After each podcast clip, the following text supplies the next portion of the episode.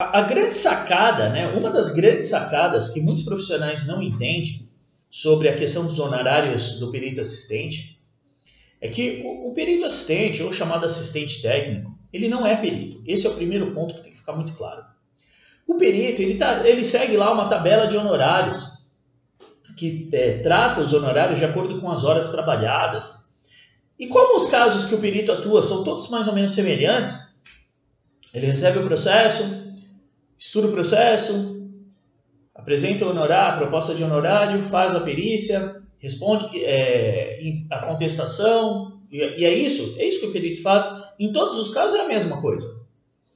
Ele tem um valor médio de trabalho. Caso que demanda um pouco mais de hora, ele cobra um pouco mais, um pouco menos, um... e assim varia.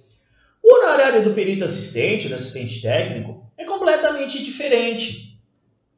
Por quê? Porque eles são muito mais flexíveis. Muito mais flexíveis.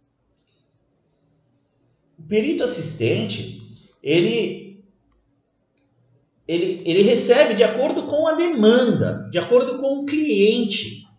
E quando ele não consegue enxergar isso, ele fica para trás.